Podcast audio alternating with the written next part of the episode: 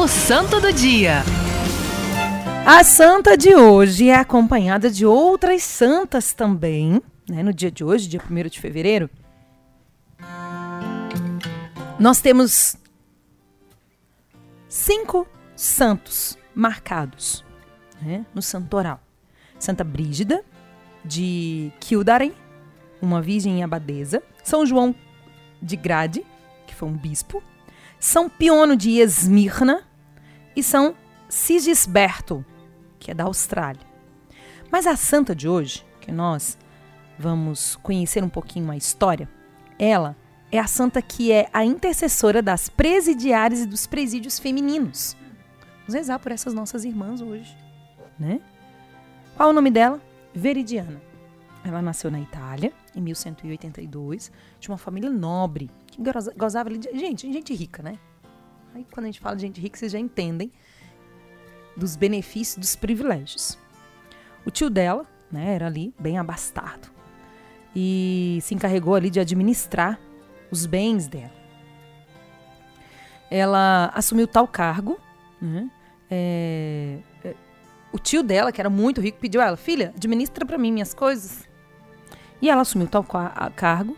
E ali ela viu, gente, a oportunidade de praticar caridade. É, é, impressionante como uma pessoa que ela é de Deus, ela vê nas situações, às vezes, mais assim, né?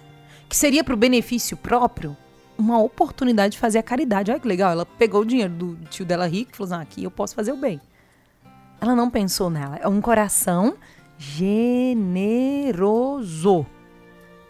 Dei ênfase na palavra para você, você se convencer de que você precisa ser generoso. Ali é engraçado, olha a história interessante, gente. Só gente ousada vive experiências sobrenaturais. Grava essa palavra. Somente as pessoas ousadas fazem experiências sobrenaturais. Um dia o tio dela acumulou ali muitos alimentos, muito, muito, muito, e vendeu por um alto preço.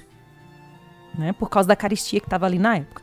Quando o comprador chegou, o celeiro estava sem nada. Por quê? Veridiana, ela havia dado tudo para os pobres. Com certeza o tio dela deve ter ficado virado nos 70, né? Muito bravo. Ficou muito bravo. E aí ele falou para ela: te dou 24 horas para esses, esses alimentos voltarem aqui. Pensa a situação que essa mulher ficou também, gente. Imagina tu. Com certeza ela foi rezar, né? Porque eu ia, eu ia falar assim: Deus, eu vou ficar prostrada aqui até você resolver. Porque eu. No dia seguinte, gente, o celeiro estava miraculosamente cheio. Isso é ousadia ou não é ousadia? Às vezes a gente fica ali, né? Pira um pouco. O meu, primeiro, é o ditado, né? Tem pouquinho, então vou encher minha barriga. Porque nós não vemos o milagre porque nós não temos coragem de acreditar. Porque nós achamos que nós seremos o provedor. Seremos os provedores, não Deus. Após peregrinar ali no túmulo de São Tiago, de Compostela, que era ali a grande meta né, dos peregrinos, é, essa era uma época, gente, das cruzadas, 1180, né, ali no início do, do século, no início da, da Idade Média, ali, é, as, as, peregrinações, e, e, tinha ali é, todo um contexto histórico que envolve esse tempo. Nesse tempo, ela teve um desejo de viver uma vida mais de penitência, de oração. Os seus contemporâneos ali, né, é, convenceram ela de edificar ali uma cela, e ela o fez e nela ela viveu durante 34 anos. Por uma janelinha ela assistia à missa, falava com as visitas, recebia ali o escasso alimento para simplesmente mantê-la viva. Ela era contemporânea, sabe de quem? São Francisco de Assis. Ela recebeu, gente, a visita dele algumas vezes. E ela foi admitida então na Ordem Terceira dos Franciscanos. Ela morreu, conta a história, no dia 1 de fevereiro de 1242, aos 60 anos. E foi anunciada ali pelo repicar dos sinos, sem que ninguém os tivessem tocado.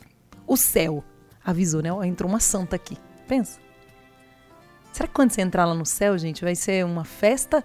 Ou eles vão ficar assim, oh meu Deus, que dó, perdeu a eternidade?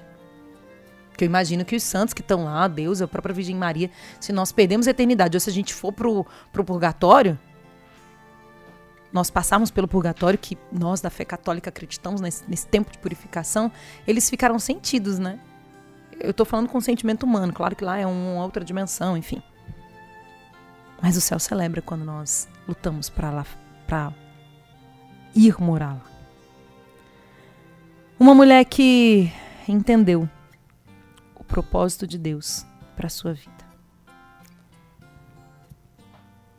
Peçamos a intercessão deste coração generoso, desta mulher que viveu nesta cela e por isso também é aí. Ela viveu numa cela por opção, por amor a Jesus Cristo, mas ela se colocou e também hoje é reconhecida como intercessora dos presídios femininos, das presidiárias e de todos os presídios femininos. Você conhece alguém, alguma mulher que está reclusa? Você já foi a um presídio feminino? Pastoral Carcerária de Brasília. Tem alguém na sintonia da Rádio Canção Nova que poderia compartilhar conosco como é a vida destas mulheres, para que o nosso texto da Divina Providência se volte a fim de que essas mulheres hoje tenham uma experiência com o Senhor, mas também os seus familiares. Se você pode contribuir com a nossa programação hoje com este conteúdo, 3033 5858. E nós depositamos nosso coração em intercessão por essas nossas irmãs de forma especial no dia de hoje. Santa Veridiana, rogai por nós.